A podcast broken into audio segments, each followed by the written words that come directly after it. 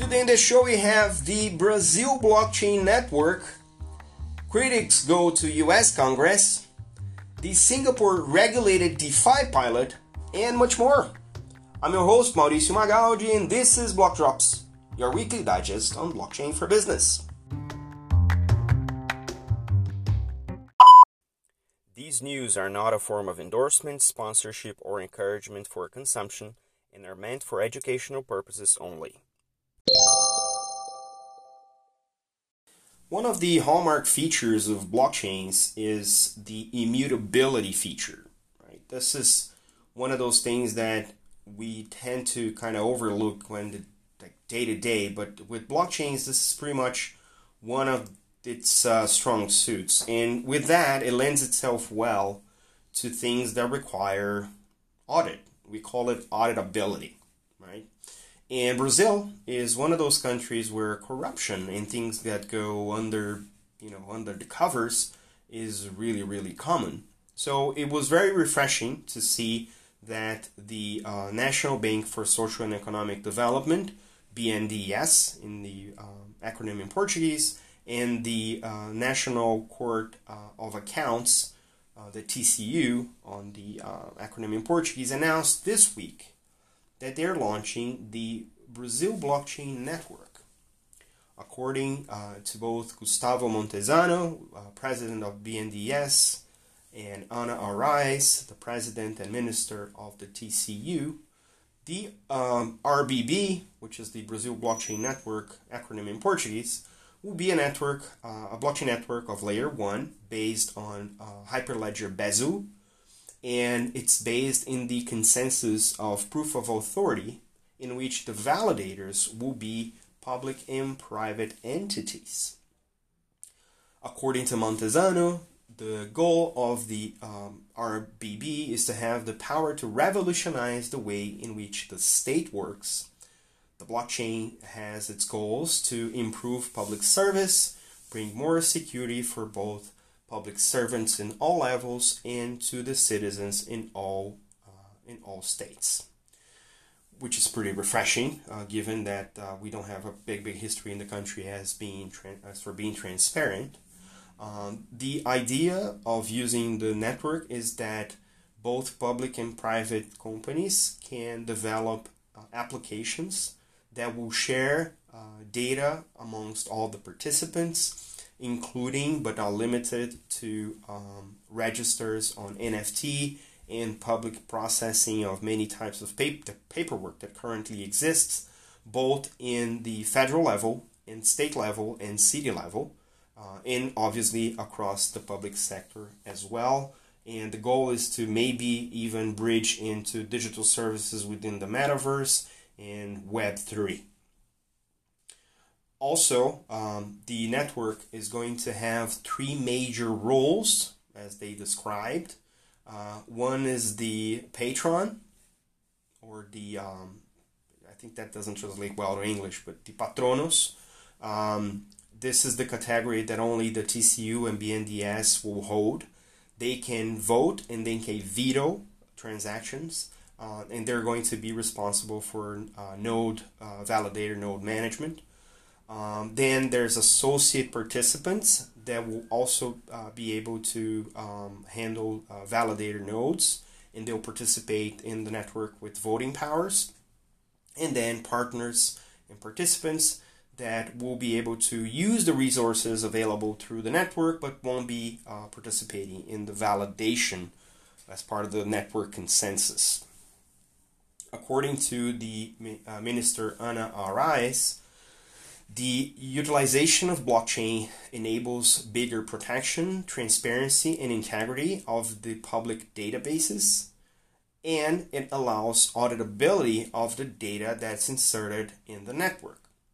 The RBB is a national network, a public network with no uh, nonprofit, uh, formed by many institutions with the goal of facilitating the donation of technology blockchain technology to public services. Also, uh, not only the TCU and BNDES, but other uh, entities and other uh, agencies are already participating in the network, and obviously uh, this is uh, something that we're going to investigate closely. Hopefully, we can bring some of the team that's involved in the development to understand a little bit more what's going on behind the scenes, what the technology looks like, and what, what are the concepts that are underpinning this effort. But nonetheless, very refreshing to see this in Brazil, especially in election year. So it's um, it's been uh, quite a week in crypto Twitter. Crypto Twitter is the bubble, the algorithm bubble on Twitter, where we get um, stuck with crypto news and discussions. And this uh, link crossed my timeline, uh, concern.tech. And there was a lot of criticism from crypto Twitter about this uh, letter. This is a letter um, that is directed to the uh, Congress in the United States and has been written by 26 computer scientists, software engineers, and technologists who, according to the latter, has spent decades working in these fields producing innovative and effective products for applications in various fields of database, open source software, cryptography, and financial technology applications. The name of the letter is Letter in Support of Responsible FinTech Policy. And in a nutshell, the authors of the letter, which is also open to uh, for public signing, um, are encouraging or um, exhorting uh, the Congress of the United States to take a skeptical, critical approach towards the claims of crypto. And here they kind of bundle crypto assets under cryptocurrencies, tokens, and or Web3. So not sure how much of a, of a homework they did on this uh, space. And um, they disagree with the narrative that this is providing further access and that blockchain is a solution in search for a problem It kind of sounds like 2016 all over again. Um, by design, it's um, they're worried about uh, how blockchain or public blockchains are poorly suited for about every purpose currently touted, and they facil- they don't facilitate or facilitate few, if any, real economy um, use cases. Um, at times, I, I reread this a few times, and at times I felt like this has been um, sort of the disruptors, um, the disrupt, the disrupted um, reaction uh, from something that is uh, coming. And I thought that if you don't have haters, then you're not doing well enough. But it kind of, you know, after maybe two or three reads, it kind of hit me that innovation needs to be a mix between curiosity and skepticism, right? We, we need to embrace things for what they are um, and treat them for what they are and use them uh, in ways that make sense. And it is interesting to be criticized because then it gives you an opportunity to um, sit back and reassess. So I think there's like two things that we can draw from um, this uh, letter one is um, it's this is big, right? We're, we're, crypto Web three is already big, and and the, the fact that this letter uh, came to be kind of shows this, right? So, uh, and if this is becoming big, um, the more the, the bigger it gets, the more serious we need to be in facing both what we can do and what we can't, and address both. So I think this is one side of, of this discussion that we as an industry, as an emerging industry, um, need to uh, come to terms, right? And the second is the skepticism. Um, if, if there's this much skepticism that 26 of the apparently big names in big techs, um, in legacy techs, um, felt the need to put forth a letter to the US Congress, um, that kind of means that we're doing a poor job at educating them as well. Um, again, as an industry, uh, we've been doing this with um, with retail. We've been doing this with the gens. We've been doing this with artists. We've been doing this even with regulators. Um, and apparently, we haven't been doing this well enough with legacy tech people. So, I encourage us as an industry to actually take this with a grain of salt and maybe think how we're communicating um, the goods and the not so goods about blockchain to these folks, and maybe you know it only helps if we help each other. So if we really want to become the industry that we are destined to become, we need to fulfill those promises as well. So education is going to be a big part of it, and not only for the people who want to come in, but also to the skeptics. I keep tabs in some of the most interesting jurisdictions uh, working to enable uh, crypto, DeFi, Web3. And Singapore is one that really jumps um, in front of us because they've been very organized in ways that um, some countries still need to you know, get to grips. The Monetary Authority of Singapore, MAS, announced Project Guardian. Project Guardian is aiming to use the tokenization of real world assets on public blockchains to facilitate DeFi borrowing and lending. The uh, project is going to involve the likes of JP Morgan, DBS Bank, and MarketNode, which is the Singapore Exchange joint venture for bonds.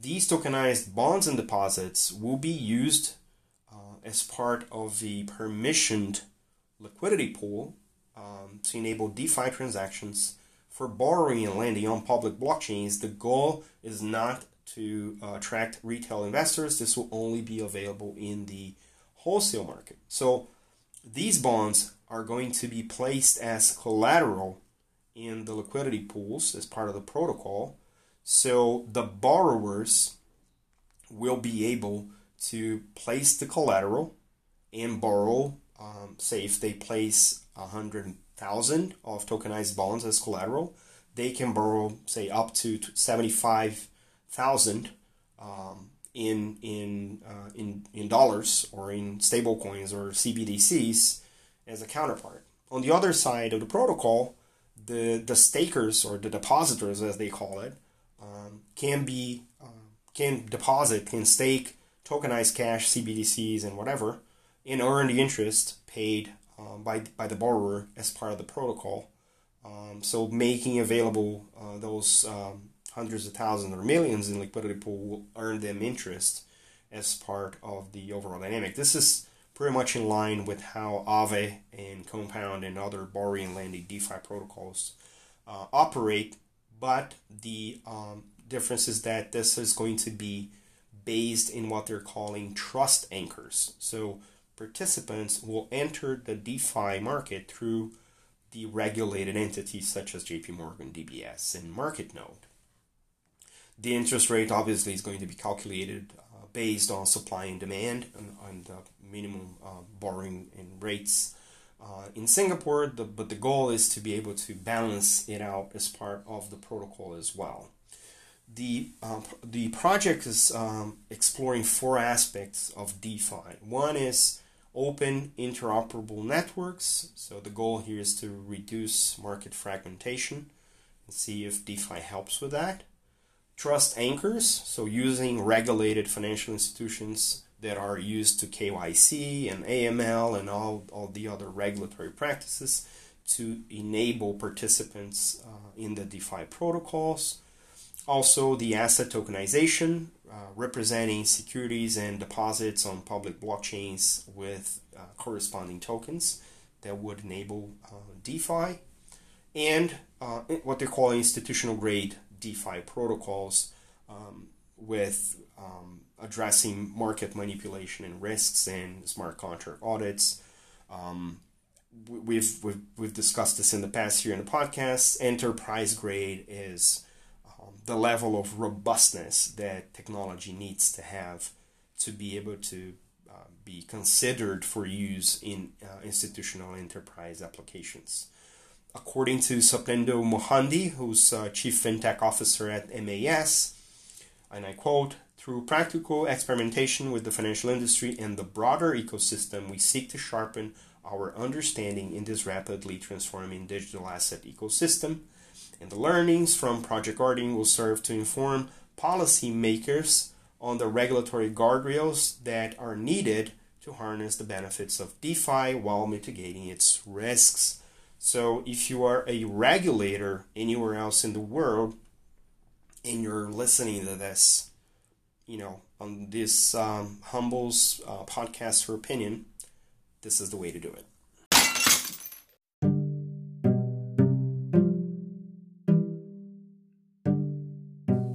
And because the week was packed full of news, here's more. Prada is entering the world of NFTs with its own collection launched on Ethereum. MoneyGram, the FX company, is adopting stablecoins for efficiency.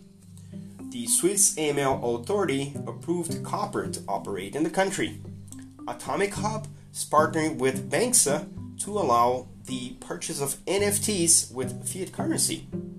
Coinbase and Gitcoin announced a $1 million fund for public goods. The artist Jim Carrey announced that he bought his first NFT, which is a photo art from photographer Ryan Koopmans. Meta Daisies is the metaverse version of the rock band The Dead Daisies, launched this week. Binance is partnering with artist The Weeknd for NFTs and more. Itaú partnered with Vórtx QR to launch a tokenized debt uh, operation on the Hathor blockchain. The US Department of Justice is suing former OpenSea product manager uh, for insider trading, yes, with NFTs. Japan announced the legal framework for stablecoins. Uh, Chris Brummer and Rodrigo Seira from Paradigm launched a white paper on legal wrappers and DAOs. Pretty interesting read. The Kenyan energy sector is inviting Bitcoin miners over to consume their excess energy. Kanye West filed for trademarks for NFT and Metaverse barely six months after saying that he didn't want to have anything to do with NFTs. Bored Apes and Otherside Discord servers were hacked and millions of NFTs have been stolen.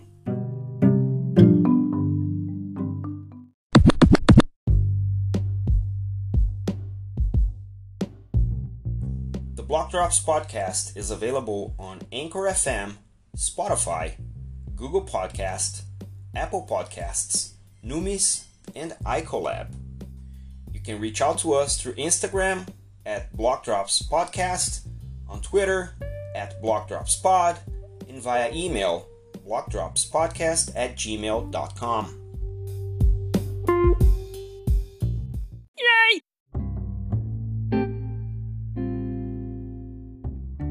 Shoutouts today to the people who share the links you will find in the episode notes. Nathan Valadares, Levi Brocklehurst, Luca Prosperi, Gladstone Arantes, Tamara Groff, Tim Julian Ivancic, Ryan Sean Adams of Bankless HQ, Miran Haidari, Chris Dixon, Tom Manor, Brian Sangrashka, Guto Martino, Brian Sonia, David Bundy, and Jenny Buacchio. Stay tuned at blockchainrio.com.br for the biggest blockchain summit in Latin America. And don't forget to leave your ratings on your favorite player. This is all for today. Stay rare, stay weird. LFG.